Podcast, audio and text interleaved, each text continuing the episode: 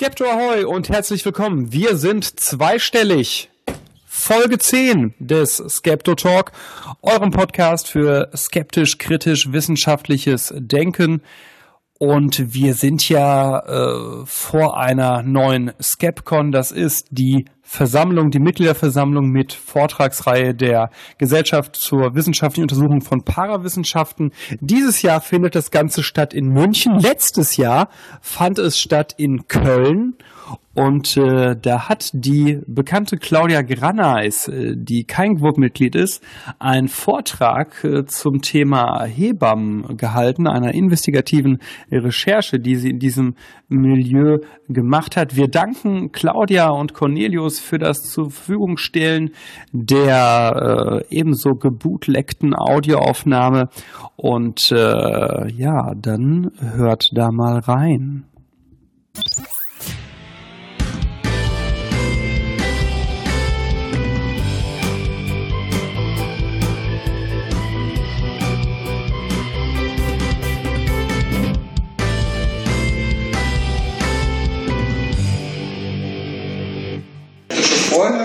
Sehr schön, dass wir am Samstagmorgen zu sehr früher Stunde schon ein so volles Haus haben.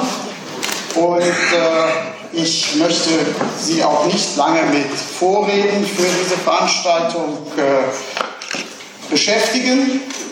Möchte, möchte allerdings sagen, dass äh, unsere erste Rednerin es sicherlich auch verdient hat, ein hier so vor, vor einem vollen Haus zu sprechen.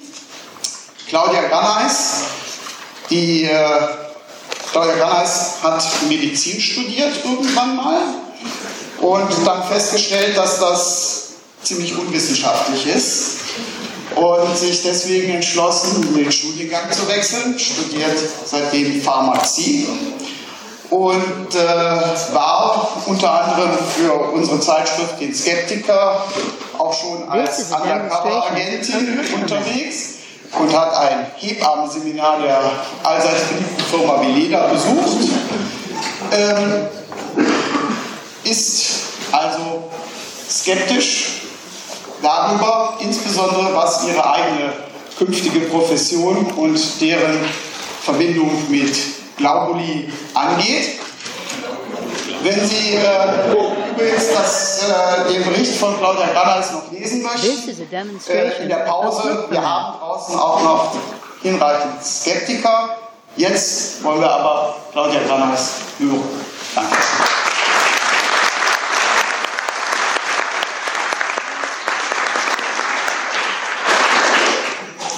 Hallo, funktioniert das? Hören Sie mich? Sehr schön. Also, ich möchte Sie auch nochmal hier begrüßen und äh, nochmal feststellen, dass es mich sehr freut, dass Sie trotz ähm, des Hoaxilla-Treffens gestern Abend und des Kneipenabends so zahlreich erschienen der Stunde. Ich muss allerdings auch zugeben, dass ich ein bisschen aufgeregt bin und äh, bitte Sie deswegen, mich einen Moment zu entschuldigen. Ausgezeichnet. So. Falls Sie sich jetzt fragen, um Himmels Willen, wie kann diese Frau nur um diese Uhrzeit schon so verantwortungslos Globuli in sich reinschütten? Dann seien Sie unbesorgt. Aufgrund meiner pharmazeutischen Ausbildung weiß ich sehr genau, was ich tue. Schauen wir uns doch mal an, was ich da gerade zu mir genommen habe. Das sind Lichtglobuli. Lichtglobuli. Was können die so? Was sagt der Vertreiber darüber? Erstmal normalisieren sie die Zellspannung. Sie schützen die Nerven gegen Vergiftungen aus dem Blut. Sie bekämpfen mit ihrem UV-Anteil Mikroben und was mein äh, Lieblingspart ist, sie helfen bei jeder beliebigen Krankheit. Sie ordnen und regulieren durch Frequenzen, Farben und Photonen und sie beheben Dysregulationen im Ätherleib. Falls Sie sich jetzt wiederum fragen, was ist der Ätherleib? Auch hier kann ich Ihnen kompetent weiterhelfen. Werfen wir doch mal einen Blick auf meine Vorlesungsunterlagen des Studiums der Pharmazie im ersten Semester. Die Erdteilleibentwicklung nach Rudolf Steiner. Ich zitiere aus meinem Skript. Die Entwicklung einfacher Lebensfunktionen und rhythmisch sich wiederholender Organfunktionen in den zweiten sieben Lebensjahren vom Zahnwechsel bis zur Pubertät. Ich habe Ihnen noch ein zweites, einen zweiten besonders schönen Auszug aus meinem Skript mitgebracht über pflanzliche Arzneimittel. Sie wirken primär auf den Astralleib, auf das Seelische und regulieren dessen Beziehung zu den Lebensvorgängen des Ätherleibs. This is a demonstration so, die Auswirkungen der Tatsache, dass jede einzelne Universität in Deutschland die Pharmazie unterrichtet, ihren Studenten Dinge über Homöopathie und Anthroposophie erzählen muss, sind, dass es dann am Ende so aussieht. Also ähm, ich stehe durchaus nicht alleine da mit meinen Sorgen und äh, das Ende ist, dass Apotheker besonders anfällig sind für esoterischen Humbug und warum das so ist, da wollen wir jetzt mal einen Blick drauf. Diese Apotheke hier haben wir in Hamburg entdeckt bei einem Spaziergang, als wir auf dem Deutschen Humanistentag waren. Ähm, das perfide daran ist nicht das nicht besonders äh, subtile DHU-Logo hier oben, sondern wenn Sie mal ein bisschen genauer hinschauen, dann sehen Sie hier neben den ganzen Arzneimittelchen eine Krippe und hier oben Kinderklamotten. Und direkt vor der Apotheke parkt ein Fahrrad mit einem Kindersitz drauf. Wenige Momente zuvor ist eine junge Mutter mit ihrer Tochter in diese Apotheke hineingegangen. Und warum das gefährlich ist, das werde ich Ihnen gleich noch erklären. Diese Apotheke hier haben wir in Esslingen am Neckar gefunden, bei einem Spaziergang. Das ist die homöopathische Zentralapotheke. Und äh, das ist in Deutschland leider kein Einzelfall. Also fast jede Apotheke wirbt damit, sie kompetent in Sachen Homöopathie beraten zu können junge Pharmazeuten schon im Grundstudium mit den Inhalten der Homöopathie zu konfrontieren, ist nur der erste Schritt und ein sehr effektives Glied in einer Kette, die am Ende dazu führt, dass die Apotheker anfällig sind für Zauberzucker und Co.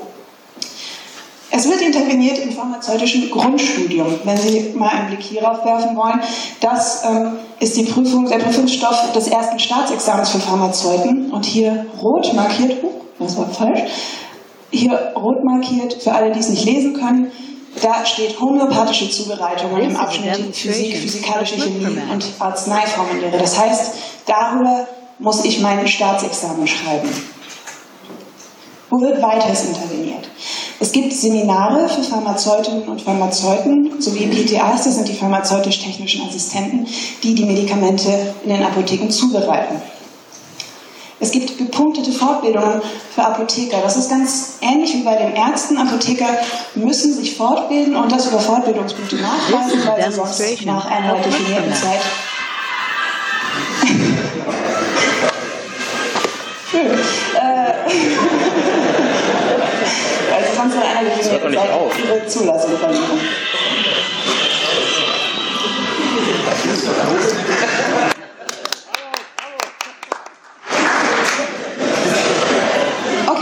Also, Fortbildungen werden bepunktet, wenn sie als qualifiziert genug angesehen werden. Und offenbar sind das also auch Fortbildungen über Homöopathie. Der nächste Punkt, es gibt sogar ganze Ausbildungen zum Fachapotheker für Homöopathie und Naturheilverfahren in Deutschland, die von den Apothekekammern gefördert werden. Und als letzten Punkt haben wir das homöopathische Arzneibuch.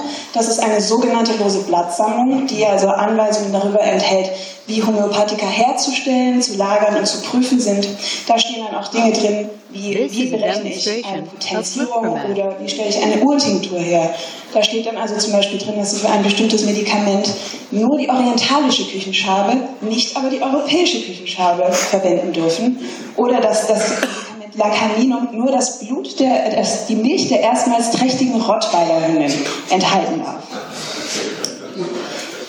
So, wie das jetzt ähm, bei einem Pharmazeuten in der Ausbildung gehandhabt wird, das hängt allein vom guten Willen des Vortragenden ab. Also wenn Sie einen wissenschaftlich arbeitenden Dozenten haben, dann wird er Ihnen natürlich sagen, das ist alles völliger Humbug, aber ich muss Ihnen das jetzt erzählen. Es gibt aber auch durchaus Dozenten, die dem sehr offen gegenüberstehen und so ist man dann wirklich völlig abhängig davon, wie ihr ähm, Dozent das sieht. Ich persönlich habe das äh, so erfahren, dass, das, dass leise und subtil Kritik geäußert wurde. Und als ich dann aber nach einer Vorlesung mal völlig entsetzt vorging und gefragt habe, wieso muss ich das eigentlich lernen, ähm, wurde mit der Achse gesagt, ja, ist einfach so, müssen Sie sich damit abfinden. Und äh, kurz darauf musste ich mich dann mit den Grundlagen der Anthroposophie, also Ätherleib und Geistleib und so weiter beschäftigen und auch mit der Spagyrik, was die moderne Form der Alchemie ist, falls Sie das noch nicht gehört haben. Ich habe dann in meiner Verwunderung dem Bundesgesundheitsministerium einen Brief geschrieben und darauf eine erheiternde Antwort gekriegt. Die würde ich Ihnen gerne vortragen. Die schönsten Sätze habe ich Ihnen an die Wand geworfen. This is a demonstration also, Sehr geehrte Frau Graneis, Grundsätzlich ist dazu zu sagen, dass es sich bei der Homöopathie um eine in Deutschland seit 1978 anerkannte besondere Therapieform im Sinne des fünften Sozialgesetzbuchs handelt. Der dem Apotheker vom Gesetzgeber erteilte Auftrag ist die Sicherstellung der ordnungsgemäßen Versorgung der Bevölkerung mit Arzneimitteln. Dieser Auftrag bedeutet unter anderem die verantwortungsvolle Information und Beratung des Patienten über jedes von ihm abgegebene Arzneimittel, der zum Berufsbild des Apothekers. Das homöopathische Arzneibuch als Sammlung von Regeln über Qualität, Prüfung, Lagerung und Bezeichnung von homöopathischen Mitteln ist Basis für das erforderliche Grundlagenwissen, um Patientinnen und Patienten sachgerecht beraten zu können. Auch die im Allgemeinteil des HAB niedergelegten verschiedenen Verfahrenstechniken, die neben klassischen Herstellungsmethoden nach Hahnemann auch auf die Verfahren der Anthroposophie und Schwerhöhe eingehen, ergänzen pharmazeutische Kenntnisse und Tätigkeiten. Über die Approbationsordnung für Apotheker ist sichergestellt, dass Apothekerinnen und Apotheker nach Beendigung der pharmazeutischen Ausbildung generell über die erforderliche Sachkenntnis bei Arzneimitteln verfügen. Das ist zur Sicherheit der Patienten unerlässlich. Selbstverständlich ist es dem Inhaber einer Apotheke unbenommen, homöopathische Arzneimittel nicht in sein Sortiment aufzunehmen. Das entbindet ihn jedoch nicht von der Beratungspflicht und spielt daher bei der Ausbildung keine Rolle. Das ist natürlich auch nicht ganz wahr, denn wenn Sie zum Apotheker gehen und bei dem ein Homöopathikum bestellen, ist er in der Regel verpflichtet, Ihnen das auszuhändigen. So, solche Zustände wie die intensive Einbindung der Homöopathie in den Lehrplan kommen nur durch intensive Lobbyarbeit zustande. Die Methoden der Hahnemann gleichen hierbei denen der konventionellen Pharmaindustrie, die ja von den Homöopathen oft so sehr angeprangert wird, aufs Haar. Da werden zum Beispiel Aufforderungen im Bundestag gemacht, in den Gesundheitsausschüssen, bei den Bundestagsabgeordneten. Es wird auf das Produktionsgelände eingeladen, es werden die Kräutergärten besichtigt. Ich selbst habe mit einem Bundestagsabgeordneten gesprochen, der auf einer solchen Veranstaltung war und kurz darauf wurde dann wundersamerweise ein Gesetz durchgewunken, das der DHU sehr entgegenkam. Er fand, das sei ein völlig legitimes Mittel in einer Demokratie. Und schließlich gibt es wie äh, Herr Weimeyer gestern auch schon berichtet hat, die Stiftungsprofessuren an den Universitäten zu nennen wäre da die Karl und Veronika Carstens Stiftung. So, nun ist aber die Ausbildung der Pharmazeuten nicht die einzige, die von diesen Missständen betroffen ist. Die Esoterik gibt es durchaus auch in der Medizin. Ich habe ja vorher Medizin studiert und ich hatte ein Chemiebuch namens Chemie für Mediziner von Zed. Das ist ein sehr, sehr verbreitetes Chemiebuch unter äh, Medizinern. Heute würde ich sagen, das ist ein Klassiker. Und äh, da finden Sie also neben der ganz normalen anorganischen und organischen Chemie auch immer wieder so kleine medizinische Kästen. Da haben Sie dann also zum Beispiel Informationen über Biophotonen und warum Menschen mit äh, einer hohen Abstrahlrate von Biophotonen äußerlich leuchten. Und Sie haben auch folgenden Kasten. Ich weiß nicht, ob Sie die Schüsslersalze kennen. Schüsslersalze sind homöopathisch äh, verdünnte Salzverbindungen, die also nach Iris- oder Antlitzdiagnostik verschrieben werden. Und die dazu dienen sollen, dass feinstofflich vorhandene Ionen, die stofflich vorhandenen Ionen im Körper an die richtigen Stellen dirigieren. Und das steht in diesem Chemiebuch für Mediziner folgendermaßen drin. Schüssler zeigte, dass mit diesen Salzen defizitäre Körperfunktionen besser ausgeglichen werden können als allein durch die mit der Nahrung zugeführten Mineralstoffe. Außerdem steht da der Satz, die Salze sorgen dafür, dass die stofflich vorhandenen Ionen sich zur rechten Zeit am rechten Ort befinden. This is a demonstration of Ja, sehr schön, fand ich auch. Aber damit hört es bei den Medizinern leider nicht auf. Es gibt das Fach Naturheilverfahren. Das ist mittlerweile ein Pflichtfach für Mediziner, ähm, ohne dass sie ihr Staatsexamen nicht bestreiten können. Dieses Bild, das Sie hier sehen, entstammt der Wikipedia. Ich habe aber die Vorlesungsunterlagen ähm, dieses Fachs an der Universität Bonn gesehen und ich kann Ihnen garantieren, dass dieses Bild in nur sehr leicht abgewandelter Form dort drin vorkommt und ähm, auswendig zu lernen ist. Die Ausbilder in diesen Fächern sind oft selbst homöopathische Ärzte. Das heißt, man darf nicht unbedingt auf eine kritische Aufarbeitung hoffen. Es gibt dann Fallseminare in diesem Fach, das fand ich erheiternd, äh, in dem dann eine Frau vorgestellt wird, die diese und diese Symptome hat. Und ähm, der Student hat den Fall also richtig gelöst, wenn er einen Milch-Mangel diagnostiziert. Und dafür bekommt er dann seine Punkte. This is a demonstration Ähm, wie wird weiter interveniert bei den Medizinern? Es gibt natürlich auch bepunktete Fortbildungen für Ärzte zum Thema Homöopathie und Pharmareferenten machen sehr oft auch vor Arztpraxen nicht Halt. Was sie auch noch haben, ist die Ausbildung zum Arzt für Homöopathie, die ähm, gesponsert wird vom Deutschen Zentralverein Homöopathischer Ärzte, kurz DZVHL. Werfen wir doch mal einen Blick auf die Gliederung einer solchen Ausbildung. Das sind also This is a 160 Unterrichtsstunden Theorie. Lipframath. 100 Stunden Fallseminare oder sechs Monate Arbeit in einer Praxis. Dann unter Aufsicht eines erfahrenen homöopathischen Arztes gilt es, 10 bis 50 Fallseminare zu erarbeiten, davon fünf chronische, die bei der Prüfung dann vorgestellt werden müssen. Was man dafür als Auszeichnung bekommt, ist ein Diplom. Und äh, das wird organisiert durch die deutschen Bundesärzte und Landesärztekammern. Wir sehen also, das ist ein unglaublicher Zeitaufwand. Ich habe selber mit einem Arzt gesprochen, der diese Ausbildung gemacht hat und gesagt hat, das war unglaublicher Zeitaufwand für nichts und wieder nichts. So, zurück zu den Pharmazeuten.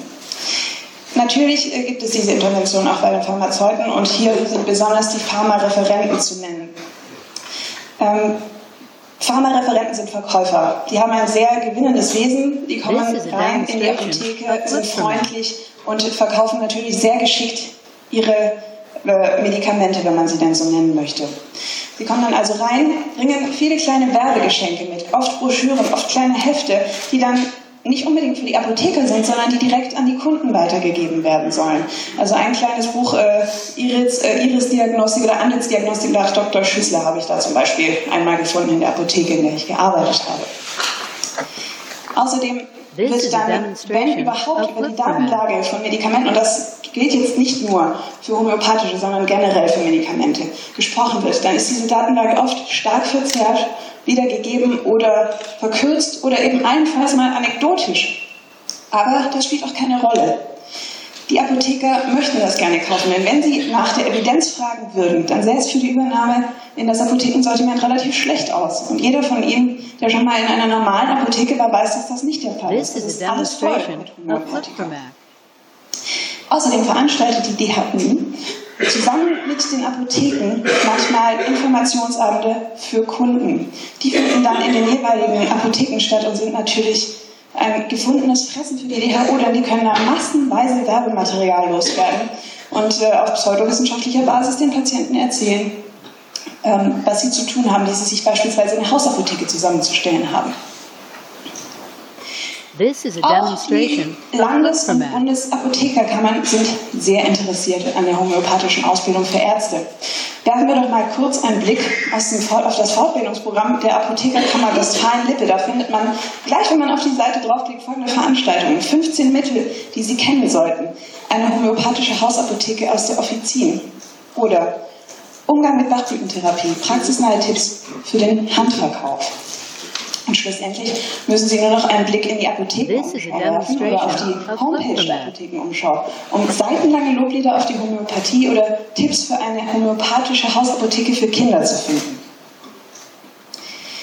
Ein weiterer Punkt, in dem äh, die Auswirkungen dieses Lobbyismus hervorragend zu spüren sind, sind die Hebammen. Diejenigen von Ihnen, die äh, das Science-Blog Blood and Acid oder den Skeptiker verfolgen, werden vielleicht meinen Artikel über die Hebammen schon gelesen haben. Ähm, falls nicht, möchte ich es kurz zusammenfassen. Demonstration veranstaltet immer mal wieder. Fachtagungen und Seminare für Hebammen. Hier zum Beispiel, das ist von einem Hebammenverband empfohlen. Hier haben wir die 20. Veleda-Fachtagung für Hebammen zum Thema Wehen. Die werden immer wieder rege besucht und die werden nicht nur von den Hebammenverbänden ähm, gefördert, sondern auch vom Land, das dann dafür wiederum Fortbildungspunkte vergibt. Nun, ich habe mich im Zuge meiner Recherche auf ein solches Seminar begeben und äh, ich wollte danach, wie ich immer erzähle, mein Gesicht essen, weil, ähm, weil das wirklich haarsträubend war.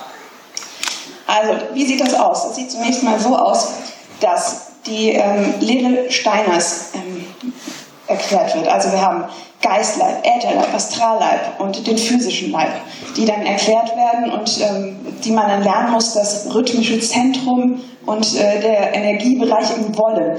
Also es wird gerne der Konflikt zwischen. Hebammen und Ärzten zugespitzt, der ja sowieso schon ein Problem ist. Die Hebamme, die dieses Seminar geleitet hat, hat erzählt, dass sie glaubt, dass wenn eine Frau mit Schwangerschaftsübelkeit zu einem Schulmediziner geht, er ihr sagen würde, ja, kann man nichts machen, sind die Hormone. Tschüss. Und äh, sie sagte, ein Anthroposoph und damit auch eine so ausgebildete Hebamme würde sagen, ja, das Baby, das drückt ihren. Energiebereich im Wollen nach oben. Das Wollen ist der Gastrointestinaltrakt.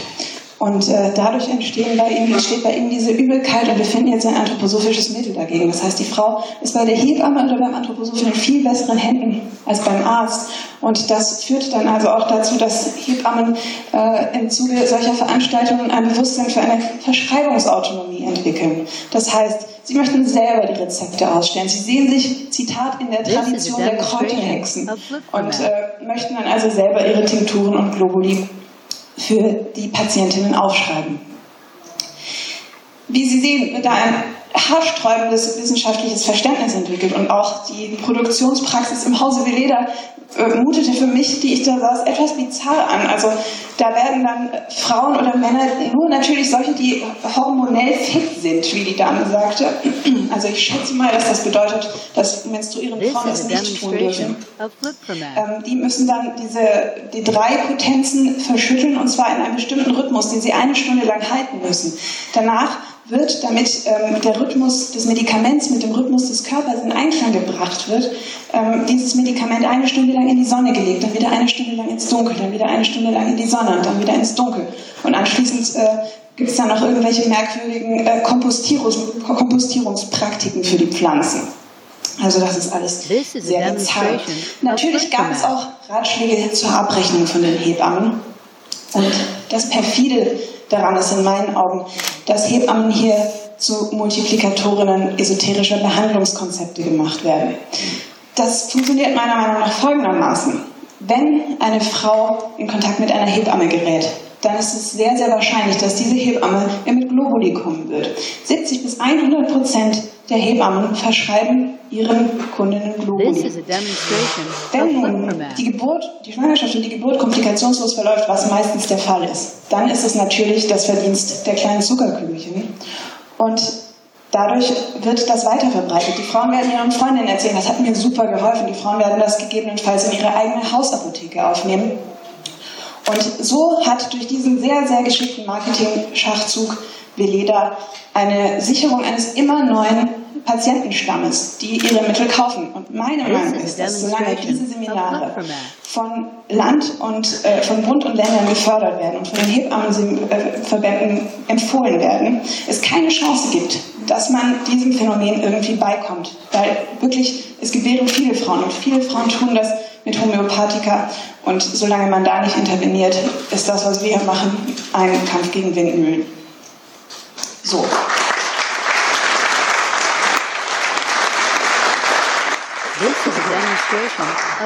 Zurück zu den Pharmazeuten. Wieso sind die Pharmazeutinnen und Pharmazeuten so anfällig für esoterische Behandlungskonzepte? Nun, wir stellen uns einmal vor, es gibt eine junge Pharmazeutin, die hat in ihrer Ausbildung und auch in ihrem praktischen Jahr durch empirische Beobachtungen gelernt, dass Homöopathika wirken, irgendeine Art von Wirkung entfalten bei den Patienten. Nach einigen Jahren möchte sie sich selbstständig machen. Sie wird relativ bald feststellen, dass die Apotheken ein riesiges Problem haben. Die Kunden gehen dazu über, sich ihre Medikamente in Internetapotheken zu kaufen. Und wenn sie das machen, gehen sie vorher in die Apotheke und lassen sich dort beraten. Außerdem bekommen entgegen der Meinung der meisten Kunden die Apotheker keine Provision für verschreibungspflichtige Medikamente. Das heißt, egal ob ein Medikament 20 oder 2000 Euro kostet, der Apotheker bekommt immer nur 8,10 Euro. This is a So kann sich demonstration eine of Apotheke nicht halten. Was ist die Lösung für dieses Problem? Der Verkauf nicht verschreibungspflichtiger Arzneimittel oder anderer Güter. Sie wundern sich vielleicht darüber, wieso die Dinge in der Apotheke immer so teuer sind. Ich sage es Ihnen, weil die Apotheker ihren Aufschlag auf den Einkaufspreis selbst festlegen dürfen und das machen gerade auf, auf eine Fasson, die es ihnen sichert, zu überleben als Unternehmen. Und natürlich sind Leute dafür bereit, tief in die Tasche zu greifen. Ich habe hier dieses Päckchen Globuli gekauft, das äh, ist eine verschwindend geringe Menge, das hat 8 Euro gekostet. Und ähm, ich werde Ihnen gleich noch was zu einem anderen Präparat erzählen, das 14 Euro gekostet hat, das ist genauso viel. Ähm, die Leute bezahlen das. Das wäre nicht so teuer, wenn es die Leute nicht bezahlen würden. Und der Grund dafür ist, dass die Werbung, Sie müssen das mal beobachten, die Werbung für Homöopathika oder Anthroposophie ist perfekt ausgelegt auf junge Frauen, auf junge Mütter. Junge Mütter möchten bei der Medikation ihrer Kinder nichts falsch machen. Deswegen greifen sie lieber zu etwas Natürlichem, wo keine Chemie drin ist. Und äh, das ist genau das große Problem. Ein weiteres Argument, das man sehr gerne hört von äh, Globuli-Apologeten, ist das folgende. Wenn ein Patient eine relativ leichte Beschwerde hat, der man auch so beikommen kann, dann kann ich ihm doch diese wirkungslosen Zuckerkügelchen geben. Das äh, löst bei ihm einen Placebo-Effekt aus und der aktiviert die Selbstheilungskräfte. Ich denke, das ist nicht so. Ich denke, das darf man nicht tun, denn der Placebo-Effekt tritt auch bei wirksamen Medikamenten ein. Er ist quasi ein Bonus. Ein gewisser Prozentsatz der pharmakologischen Wirkung, auch wirksamer Arzneimittel, wird durch den Placebo-Effekt generiert. Das heißt, man braucht überhaupt keine nutzlosen Zuckerkügelchen, die auch noch einen demonstration halben of Geld kosten. Außerdem ist eine der größten Errungenschaften im Arzt-Patienten-Verhältnis der modernen Medizin der Informed Consent, die informierte Einwilligung. Das war nicht immer so. Informierte Einwilligung ist das von Aufklärung, die von Aufklärung getragene Zustimmungs- und Behandlungskonzept. Das ist in den letzten Jahrhunderten völlig anders gewesen. Wenn Sie einmal ein Rezept von einem ältlichen Arzt bekommen haben, haben Sie darauf vielleicht die Rezeptursprache gesehen. Rezeptursprache ist gemeinhin in Latein verfasst und nicht nur das, sie ist auch mit sehr merkwürdigen Abkürzungen versehen. Die Rezeptursprache ist entstanden und hat sich gehalten als elitäres Kommunikationsmittel zwischen Arzt und Apotheker. Die wollten gerne über den Kopf der Patienten hinweg entscheiden, was zu tun sei. Der Patient wurde entmündigt.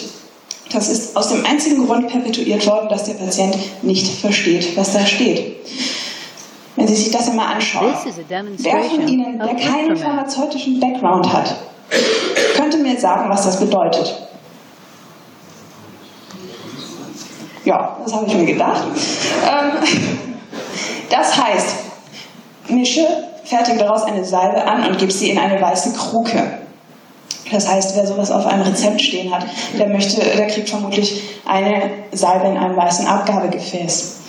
Ähm, die die, die Rezeptursprache ist heute nicht mehr vollumfänglich gebräuchlich. Die einzigen, die das noch verwenden, sind ältere Ärzte und es wird niemanden so richtig überraschen, Homöopathen, ähm, weil die Abkürzungen angeblich praktikabel sind.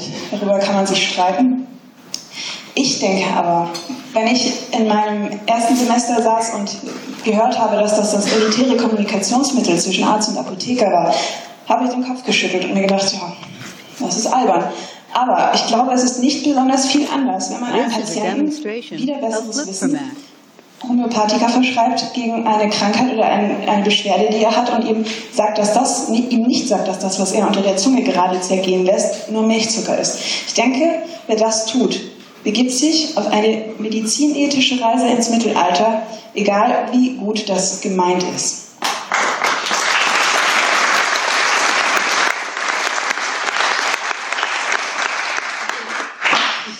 Aber die Liaison zwischen Globuli und Pharmazie birgt meiner Meinung nach noch weitere Gefahren. Das ist ein Punkt, der nicht besonders häufig angesprochen wird. Denn gemeinhin kauft man Homöopathika als Fertigarznei von den großen Firmen wie Veleda, Wala oder die HU. Es gibt aber auch noch einige Patienten, die die Homöopathika gerne auf Rezeptur individuell in der Apotheke anfertigen lassen. Nun, Sie wissen sicherlich, dass es nicht nur Kochsalz und Küchenzwiebeln ähm, als Inhaltsstoffe der Homöopathika gibt, sondern auch viele starke Gifte, beispielsweise Quecksilber, Antimon oder die Tollkirsche, Arsen, Phosphorverbindungen, lauter solche Dinge. Und ähm, um ein Homöopathikum herzustellen, muss ein Apotheker diese Mittel aus dem Großmarkt beziehen. Und nicht nur das, er muss sie natürlich auch lagern. Das, da viele Apotheker die aus ihrer Ausbildung draußen sind, mit Chemie nicht mehr besonders viel am Hut haben. Wissen Sie nicht, wie Sie die korrekt zu lagern haben oder welche Gifte Sie auf gar keinen Fall zusammenlagern dürfen, weil das zu irgendwelchen Reaktionen kommen kann. Außerdem müssen die Medikamente von den pharmazeutisch-technischen Assistentinnen und Assistenten zubereitet werden, die damit einem völlig unnötigen Risiko ausgesetzt werden. Denn es wird ja zuerst ein Teil von diesem starken Gift mit einem Teil Milchzucker beispielsweise oder einem Teil Ethanol verrieben. Und da ist die Konzentration dieser Gifte doch noch sehr hoch. Mal ganz abgesehen davon, dass sie damit ihre Lebenszeit verschwenden und äh, einer entwürdigenden Tätigkeit nachgehen. Sie schütteln und verreiben stundenlang und äh, für das für nichts und wieder nichts. Ich habe selber mit einigen pharmazeutisch-technischen Assistentinnen und Assistenten gesprochen die mir erzählt haben, dass sie während ihrer Ausbildung tatsächlich stundenlang schütteln und verreiben mussten. Und während sie das getan haben, als ob das noch nicht genug wäre, wurden sie dazu angehalten, bitte die ganze Zeit positiv zu denken, damit ihre positiven Schwingungen auf das Medikament übergehen können. Gut, gefährlich wird es allerdings erst so richtig bei der Stelle, an der ja, an der ähm, die Information der Referenten, der Pharmareferenten über das Apothekenpersonal an kranke Kunden weitergegeben wird. Als ich angefangen habe, Medizinpharmazie äh, zu studieren oder auch noch davor, habe ich das in diesem Teil des Comics für völlig abstrus gehalten. Das kommt doch nie vor, das wäre ja albern. Mittlerweile weiß ich es besser. Ähm, wer auch noch sagen wir, eine Woche in der Apotheke zugebracht hat, wird lauter verrückte, esoterische Dinge erlebt haben. Also ich beispielsweise bin vor kurzem von einer Kollegin, die hier in Köln in einer Apotheke arbeitet, darüber unterrichtet worden, dass vor wenigen Wochen eine Kundin da war, die also fünf homöopathische Grippemedikamente hatte und sich ihr Richtiges davon ausgependelt hat. Ich habe von anderen Leuten gehört, dass sie ähm, beispielsweise Patienten hatten, die Bachblüten gekauft haben und äh, sich geweigert haben, dass diese Bachblüten, der Barcode der Bachblüten eingescannt wird, weil das ja die Schwingungen dieser Blütenessenzen zerstören könnte. Und ich habe selber miterlebt, wie eine Bestellung für Hobkerzen mit aufgenommen wurde, die also hier in die Ohren gesteckt werden, damit sich das Kind im Mutterleib dreht, wenn man die anzündet und abbrummen lässt. Was soll man denn noch sagen? Ja. Gut. Ähm, wo liegt der Grund für all diese Dinge? Ähm, ein Kommilitone erzählte mir vor kurzem, dass er, als er in seiner äh, Apotheke seine Formulatur gemacht hat, das ist das Praktikum der Pharmazeuten in der Apotheke, ähm, eine Kundin gesagt hat, Sie wissen schon, dass in dem, was Sie da gerade kaufen, kein Molekülwirkstoff drin ist, oder?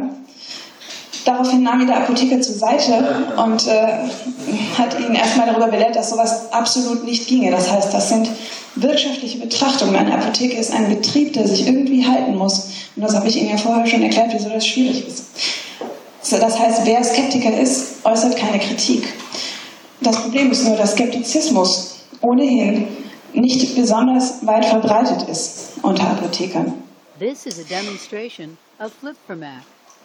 So, ich habe das selbst erlebt in einer Apotheke nach einem Besuch einer Pharmareferentin. Diese Pharmareferentin brachte viele kleine bunte Werbegeschenke mit, wie das so üblich ist. Und sie brachte außerdem ein großes Plakat mit, auf dem vier neue homöopathische Medikamente aufgelistet waren.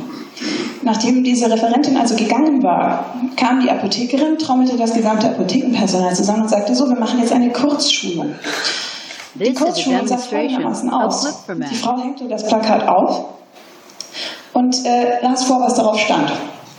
Dann deklarierte sie ein Medikament, das darauf verzeichnet war gegen Übelkeit, zum neuen Mittel der Wahl gegen Übelkeit und äh, sagte, das möge man bitte so auch an den Kunden weitergeben. Das heißt, wir haben ein gemeinsames Durchstimmen der Werbeangebote, wir haben keinerlei Blick auf die Evidenz und wir haben kein Wort Kritik. Das birgt eine riesige Gefahr für Patienten. Ich habe ein kleines Experiment gemacht im Kölner Norden und ähm, wollte die Behandlungsqualität der mich umgebenden Apotheken mal überprüfen. Wenn Sie kleine Kinder haben, dann ist es Ihnen bestimmt bekannt.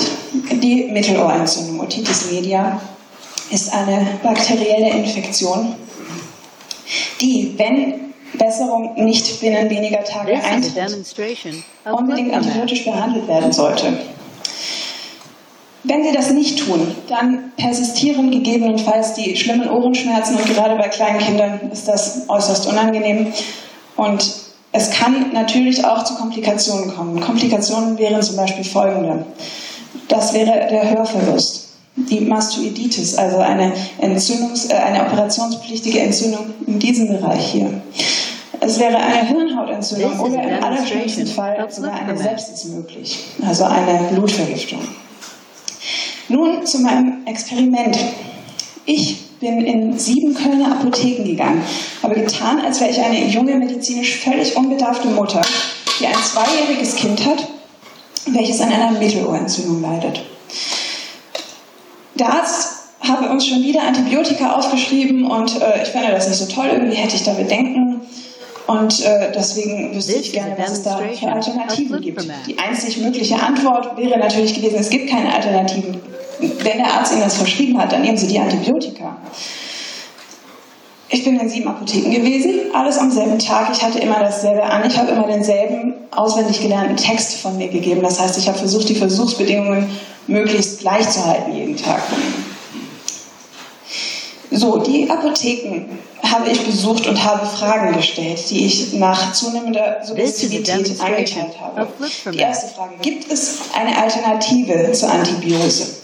Die zweite Frage, die ich danach stellte, falls darauf nichts kam, gibt es nicht etwas Natürliches? Und die dritte Frage, gibt es da etwas Homöopathisches?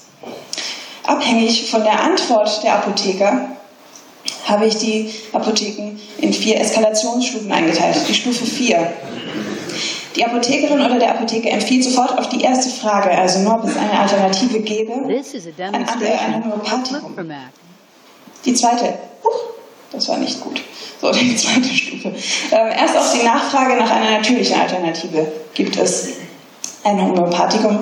Die nächste Stufe wäre erst die gezielte Nachfrage nach einem Homöopathikum, also quasi die dritte Frage, führt dazu, dass ich ein Homöopathikum bekomme und zuletzt die wünschenswerte Alternative. Es wird kein Homöopathikum empfohlen. Der Apotheker sagt mir, gehen Sie bitte zum Arzt und äh, lassen Sie sich da nochmal eingehend beraten. Das wäre das Ideal. Ich habe natürlich gehofft, dass mir das in allen sieben Apotheken passiert. genau. Leider weicht die Realität doch deutlich davon ab. Schauen wir uns die Ergebnisse mal an. Ich bin also in die erste Apotheke hineingegangen und eine sehr freundliche Frau, Mitte 40, die, ähm, der ich mein Leiden schilderte. Und das Erste, was sie machte, sie zückte ein Homöopathikum das äh, 14, knapp 14 Euro kostet für 10 Milliliter und äh, sagte nichts weiter dazu. Suchte nur schnell die Dosierungsempfehlungen raus, denn einem zweijährigen Kind Ethanol zu verabreichen könnte unter Umständen äh, bedenklich sein, aber das war dann alles in Ordnung. Das Gespräch dauerte zwei Minuten und ich war draußen aus der Apotheke. Apotheke 2 ähm, sah schon ein bisschen anders aus. Ich habe nachgefragt, die Dame sagte, es gebe keinerlei Alternativen zum Homöopathikum, äh, zum Antibiotikum. Ähm, sie dachte dann nochmal kurz nach und empfahl mir dann ein bestimmtes Vitaminpräparat oder Sinopret. Nun ist es so, dass dieses Vitaminpräparat und Sinopret beide in ihrer Wirksamkeit absolut nicht mit Evidenz belegt sind. Überhaupt gar nicht. Dafür gibt es keinerlei Wirksamkeitsnachweis. Das heißt, es ist mindestens ebenso bedenklich. Außerdem ähm, fragte ich dann noch gezielt nach, ob es nicht was Homöopathisches gäbe und daraufhin sagte mir sie das gleiche Mittel, wie ich schon in Apotheke 1 bekommen hatte und ähm, wurde dann damit abgespeist. Außerdem sagte sie mir noch, ich müsse der Homöopathie positiv gegenüberstehen. Apotheke 3 sagte mir als einzige das, was ich hören wollte, nämlich dass an einem Arztbesuch kein Weg vorbeiführe. Alternativ könne ich aber noch Homöopathika nehmen, also quasi begleitend. Ähm, für meine kleine Tochter Ähm, er erklärte mir dann auch, dass Homöopathika gerade in den Medien ähm, vertreten sind und dass das ja mit den Hochpotenzen so eine Sache sei. Das sei eine Glaubenssache. Aber die Niedrigpotenzen, die wirken auf jeden Fall. Und er erklärte mir das dann am Beispiel eines Inhaltsstoffs, das Blausäuresalz des Quecksilbers, dass also die Konzentration äh, nicht hoch genug sei, um einen Menschen zu vergiften, aber hoch genug, um antibakterielle Wirkung zu entfalten. Das ähm, ist schulmedizinisch argumentiert, schulmedizinisch falsch argumentiert und würde jeden Hahnemann-Jünger sofort auf die Palme treiben. Ähm, er sagte mir dann aber, ich soll das mit meinem Arzt absprechen. Apotheke 4 ich stand einer Berufsanfängerin gegenüber, die erstmal aus dem Stegreif nichts wusste, kurz was in eine Datenbank eintippte und mir dann dasselbe Homöopathikum überreichte wie die ersten Apotheken auch schon. Ähm, Apotheke 5, genau das gleiche Spiel. Die Frau griff als erstes zum Homöopathikum. Das Gespräch dauerte noch kürzer als das in der ersten Apotheke. Und ich war dann noch leicht frustriert. Eine kleine Überraschung wartete in Apotheke 6 die sehr junge Frau, die dort stand, äh, sagt, es gebe keinerlei Alternative zur Antibiose. Ich bin mir allerdings bis heute nicht sicher, ob sie das sagte, weil sie um dieses Mittelchen nicht wusste. Denn sie sagte mir auch nicht, gehen Sie unbedingt zum Arzt. Und sie sagte, nö, gibt's nicht. Und ähm, ich wäre allerdings in dieser Apotheke nicht mit einem teuren Homöopathikum nach Hause geschickt worden. Und in der Apotheke 7 passierte das Gleiche, was ich auch schon überall anders erlebt habe. Die Dame ähm, reichte mir sofort das Antibiotikum und sagte mir auch noch, ja, aber ihre Tochter, die ist ja noch so klein. Da ist der Körper noch nicht so verunreinigt durch Fastfood, da wirken Homöopathika viel besser. Und außerdem sei das bei Kindern auch keine Glaubenssache. So, Zusammenfassung der Ergebnisse. Ich mache schnell, denn ich habe nicht mehr so viel Zeit. Ähm, ich hatte sieben Apotheken Fünf davon entsprachen der Stufe 4. Das heißt, fünf davon haben mir als erstes ein Homöopathikum empfohlen. Einer davon sagte allerdings, gehen Sie auch noch zum Arzt. Eine Apotheke entsprach der Stufe 2, das heißt, sie empfahlen erst auf gezielte Nachfrage ein Homöopathikum. Und eine davon entsprach Stufe 1, das heißt, es wurde keine Alternative zur antibiotischen Behandlung empfohlen. Wenn wir jetzt mal davon ausgehen, dass meine Daten repräsentativ sind, und ich glaube, dass die sogar noch etwas zu optimistisch sind, wenn man sich die Lobbyarbeit anschaut, die ich gerade vorhin mit Ihnen besprochen habe. Dann müsste man davon ausgehen, dass eine junge Frau, die medizinisch unbedarft ist und diese Komplikationen bei ihrem Kind ähm, hat, auch in 60 Prozent der Fälle sofort bekommt und in 85 Prozent der Fälle auf Umwegen. Das ist eine sehr, sehr traurige Bilanz. So, ich möchte schließen mit ein paar Vorschlägen. Ich möchte Herrn Weimeyer zustimmen. Ich bin absolut für die Aufhebung der Apothekenpflicht der Homöopathika, die daher rührt, dass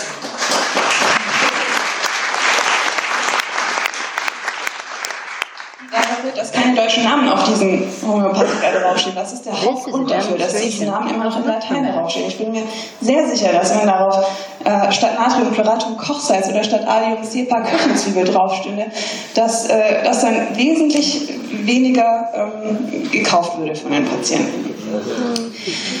Wenn die im Supermarkt, wenn, das, wenn die nicht in den Supermarkt zu kriegen sind, bin ich dafür, dass Homöopathika und Co. erst ab 18 Jahren verordnet oder verschrieben werden dürfen und nur an mündige Menschen. Kinder sollten damit nicht in Berührung gebracht werden dürfen. Ich denke, dass das nur nach ärztlicher oder, oder Aufklärung durch Apotheker verkauft werden darf, der einem sagen muss, dass sich darin kein Wirkstoff befindet. Denn meiner Erfahrung nach denken die meisten Patienten, Homöopathika seien nichts weiter als pflanzliche Arzneimittel. Die wissen von diesem Hokuspokus überhaupt nichts. Ich denke auch weiterhin, dass das an den Universitäten gelehrt werden sollte. Allerdings nicht nach dem, ja, wir müssen uns schon beide Seiten anschauen Prinzip, sondern nach dem Kenne deinen Feind Prinzip. Also man muss darauf hinweisen, dass das völliger Humbug ist, der aber momentan nicht ausrottbar ist.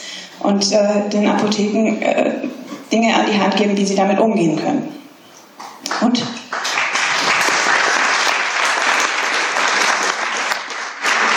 Und zum Schluss glaube ich, dass äh, das effektivste Mittel dieser Hahnemann-Lehre, das Wasser abzugraben, ist, dass man die persönliche Zuwendung von Seiten der Ärzte intensiviert. Das ist nämlich genau die Sache, die die Homöopathen noch als großen Vorteil haben. Eine homöopathisch, ein homöopathisches Vorgespräch dauert eine Stunde und ein Arzt hat im Schnitt acht bis zehn Minuten für jeden Patienten. Ähm, viele Patienten wollen einfach nur reden. Das reicht ihnen schon völlig. Und ich glaube, dass es ein sehr effektives Mittel wäre, wenn man also den Patienten von ärztlicher Seite mehr Zeit gewähren würde. Dann möchte ich noch ein Zitat bringen von Cornelius Kurz von Blattnessig, der sagt, und das fand ich sehr schön, die homöopathische Behandlung verfügt tatsächlich über einen einzigen wirksamen und sogar unverlöhnten Wirkstoff, auf den sie aber weder Patent noch Alleinspruch haben sollte. Zeit.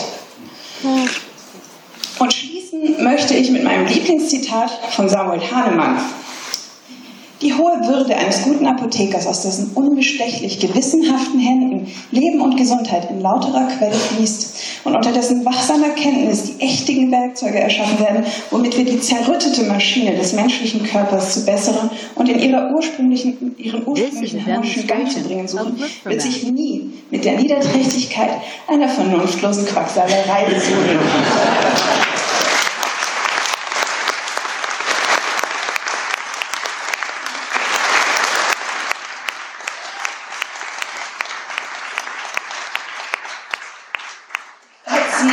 Belegen möchten für das, was ich Ihnen gerade erzählt habe, oder falls Sie den ganzen Vortrag als Artikel lesen möchten, dann ähm, können Sie das im kommenden Skeptiker tun, bitte erscheinen.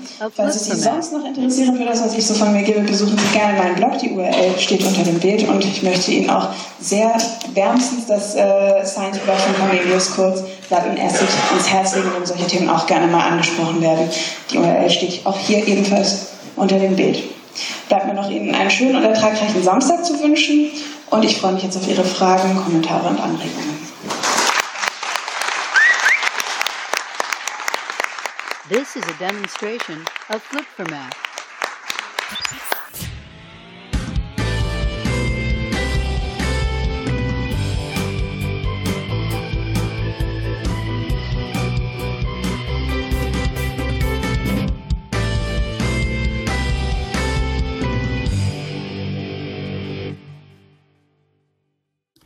Das war der Bootleg von Claudia Graneis, Hebammenvortrag von der letztjährigen Skepcon in Köln, dieses Jahr Skepcon in München. Vielleicht ist der ein oder andere von euch äh, auch da. Wir freuen uns natürlich auch weiterhin über Vorschläge für Vorträge, die wir hier einreichen können, bevor ein falsches Bild entsteht. Wir versenden natürlich nicht nur GWUP-Material, sondern freuen uns auch darüber, wenn ihr uns andere wissenschaftlich kritische Vorträge einreicht, damit wir sie hier versenden senden können. Ansonsten freuen wir uns wie immer über ein Folgen bei Twitter oder Facebook und ihr wisst es, ihr ahnt es, wir hätten natürlich gerne mehr iTunes-Rezensionen. Bis dahin, Skepto Ahoy!